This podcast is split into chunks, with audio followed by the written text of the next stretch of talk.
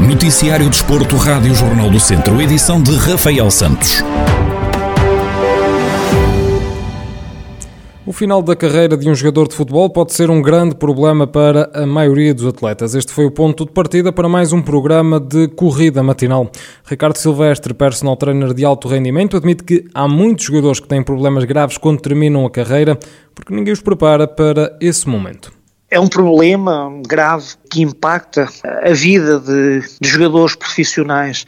E há, há, um lote muito grande de, de atletas que têm problemas graves não é? Porque uh, ninguém os preparou para isto, a sociedade não, não fala nisto uh, e, e, então o final de carreira muitas, muitas das vezes para estes jogadores é, é drástico, muitas vezes está associado depois ao, ao, ao ao vício, não é? ao consumo de, de, álcool, ao consumo de drogas e em casos extremos leva mesmo a, a suicídio.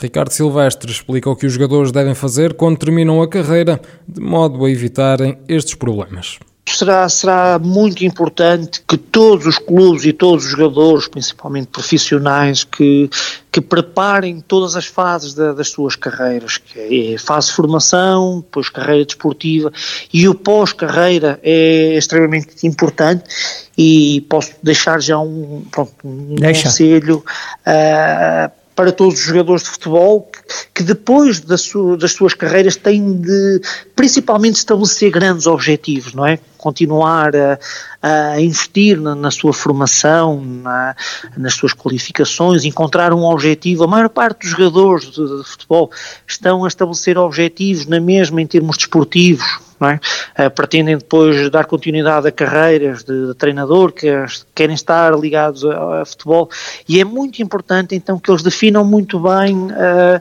novos horizontes, novos objetivos. O programa desta semana da Corrida Matinal está já disponível em podcast em jornaldocentro.pt, onde pode ouvir na íntegra sempre que quiser. O Instituto Português do Desporto e da Juventude vai apoiar obras de reabilitação em cinco conselhos da região. Ao Clube Bola Basquete de São Pedro do Sul foi atribuído um apoio de 8 mil euros para renovar o recinto desportivo. O presidente do clube, Rui Madeira, explica os motivos que levou o Bola Basquete a concorrer a este programa.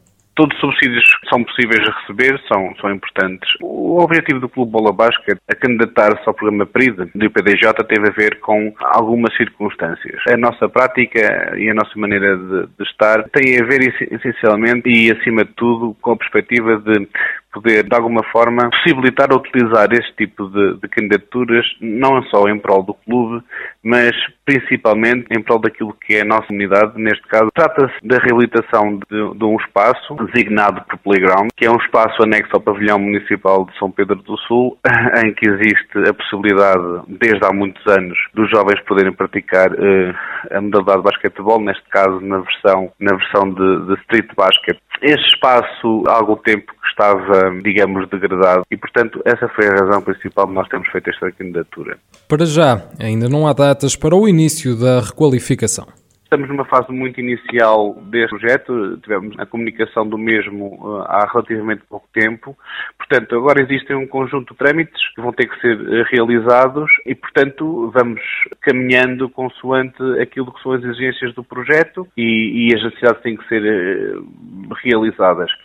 Sendo que um, importa ainda salientar que tivemos um apoio incondicional por parte do município naquilo que foi a construção do projeto. Rui Madeira, presidente do Clube Bola Basket de São Pedro do Sul, a falar sobre o apoio de 8 mil euros que vão receber por parte do Instituto Português do Desporto e da Juventude para a reabilitação do recinto desportivo.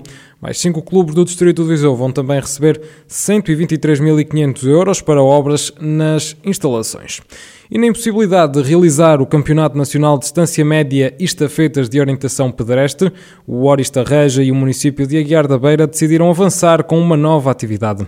Sozinho na Floresta, é assim que esta iniciativa é apelidada. Rafael Miguel, o dinamizador deste evento de orientação, fala sobre a prova que vai decorrer ao longo de todo o mês de maio. nós tínhamos um campeonato nacional agendado para a Guiada Beira nos dias 8 e 9 de maio, uh, tendo em conta o risco que ainda existe relacionado com a Covid-19, decidimos não, não realizar o evento, mas não quisemos defraudar as expectativas das pessoas, uh, então criámos esta possibilidade das pessoas virem à Guiada Beira, usufruir na mesma das, das características do, do, do, município para a prática da modalidade, mas sozinhas, isto é, sem terem que ter contacto com elementos da organização e, acima de tudo, sem virem 400 ou 500 pessoas no mesmo fim de semana. Então, esta iniciativa do Sozinho na Floresta que nós criámos, criámos esta iniciativa para todo o mês de maio para que as pessoas possam vir quando, quando puderem, seja a semana, seja ao fim de semana, mas de uma forma a que não venha toda a gente para o município ao mesmo tempo.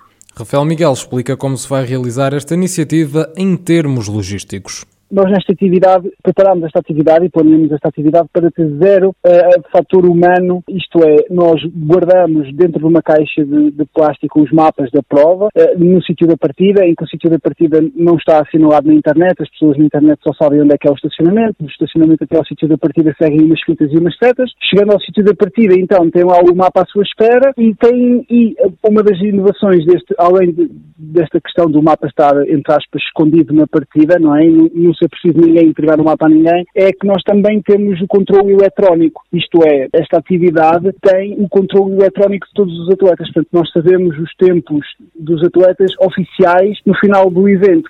Para já, o Sozinho na Floresta já recebeu 70 participantes, mas a organização espera mais de uma centena de atletas até ao final desta iniciativa. Nós até ao momento, e tendo em conta que ainda só estamos no final da primeira semana de maio, nós já temos quase, quase 70 inscritos, uh, mas ainda temos muitos mais para receber que eu tenha conhecimento, portanto, eu acho que devemos alcançar ali os 130, 140 um, atletas e, e praticantes da modalidade que se dirigem ao município durante todo o mês de maio. Rafael Miguel, dinamizador do Sozinho na Floresta, a falar sobre a iniciativa que vai decorrer ao longo de todo o mês de maio em Aguiar da Beira.